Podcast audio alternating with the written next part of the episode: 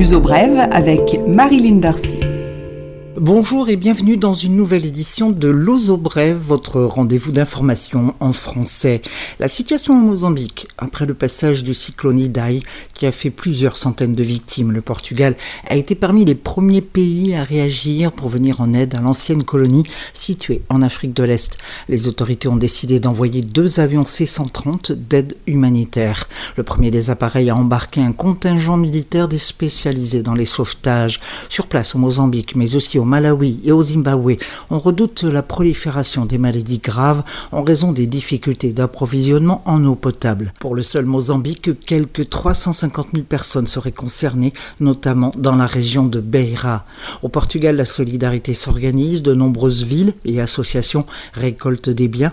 Pour ceux qui veulent participer, la Croix-Rouge et Civitas organisent l'aide humanitaire. Sur le plan national, l'agence de notation Standard Poor's a remonté la note du Portugal de BBB- à BBB stable, soit deux niveaux au-dessus du stade poubelle dont le Portugal est sorti en 2017. Les agences de notation indiquent ainsi le degré de confiance que l'on peut attribuer à un pays. Standard Poor's mise sur une croissance comprise entre 1,5 et 1,7% du PIB jusqu'en 2021. Prudence cependant d'autres agences de notation, la Commission européenne et le Conseil économique et fiscal ont revu les prévisions à la baisse. Un détour par les transports publics puisque dans une semaine commence à être appliqué le nouveau système de tarifs intermodal. Lisbonne disposera de deux titres de transport appelés PASS en portugais. L'un de 30 euros permettra de voyager à l'intérieur de Lisbonne et porte le nom de Navegant municipal. Il existera un Navegant municipal pour chacune des 18 municipalités de la zone de Lisbonne. L'autre passe coûte 40 euros et permet de circuler dans toute la zone métropolitaine.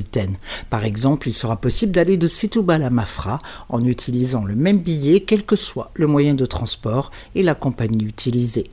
Des variantes moins de 12 ans, plus de 65 ans et familles sont disponibles pour les deux Navigants. Attention, le nouveau titre entre en vigueur le 1er avril, mais il est possible de procéder dès le 26 mars à la recharge. N'attendez pas le dernier moment pour éviter les fils, il faut impérativement disposer d'une carte Viva personnalisée avec photo pour acquérir ce passe mensuel.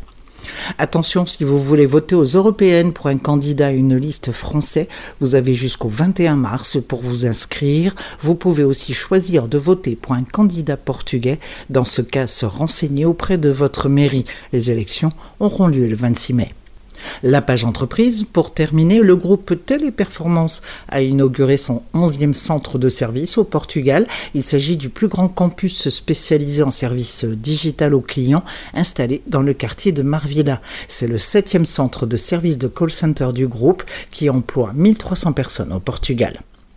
La chaîne de supermarchés Pingodos embauche 400 personnes en Algarve. Il s'agit essentiellement de collaborations saisonnières pour renforcer le service dans 30 magasins, mais également pour un nouveau supermarché de l'enseigne qui va ouvrir en Algarve.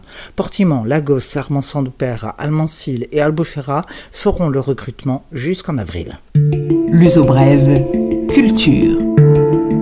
Les suggestions culturelles, pour terminer, on vous en a déjà parlé dans l'Ouzo Brève. Samedi 23 mars sera la journée de la francophonie, une programmation concentrée à Lisbonne, avec concerts et spectacles gratuits. Au Capitole, Parc Mayor et au Cinéma Saint-Georges. Dans tout le pays, la francophonie est célébrée jusqu'à la fin du mois. Ce 21 mars, jour du printemps, c'est aussi Goût de France, l'opération charme de la gastronomie française, sous le signe cette année de la Provence. Les restaurants adhérents concoctent un menu français et provençal en l'adaptant avec les produits locaux. Il suffit de réserver sa place dans l'un ou l'autre des restaurants participants et vous en trouverez la liste sur le site www.lisbonne-affinité.com et sur le site officiel www.goodfrance.com. Le festival Monstra, festival du film d'animation, une valeur sûre pour tous ceux, petits et grands, qui aiment le dessin animé bien au-delà de la version hollywoodienne du genre. Un festival enthousiasmant par sa programmation, son éclectisme, sa diversité. Les séances se déroulent à la Cinémathèque, au cinéma Alvalade, au cinéma Saint-Georges, au cinéma Idéal, ainsi qu'à l'école supérieure de musique pour des concerts animés. Pays invité cette année, le Canada. Monstra, c'est un vrai festival avec ses compétitions et plusieurs films en langue française en lice. C'est jusqu'au 31 mars et à ne pas manquer. À ne pas manquer non plus, Boca, Biennale d'art contemporain, deuxième édition, à Lisbonne, Porto et Braga, jusqu'au 30 avril, ce qui se fait de plus actuel dans le genre. Différents lieux souvent surprenants, différents styles, du théâtre, des installations, des vidéo-installations, des sculptures et bien d'autres choses. Une programmation très dense pour presque deux mois d'intervention artistique. Se laisser surprendre, se laisser provoquer, c'est penser l'art et l'apprécier Boca 2019. Je vous retrouve la semaine prochaine pour une nouvelle édition de L'Ouzo Brève. À bientôt.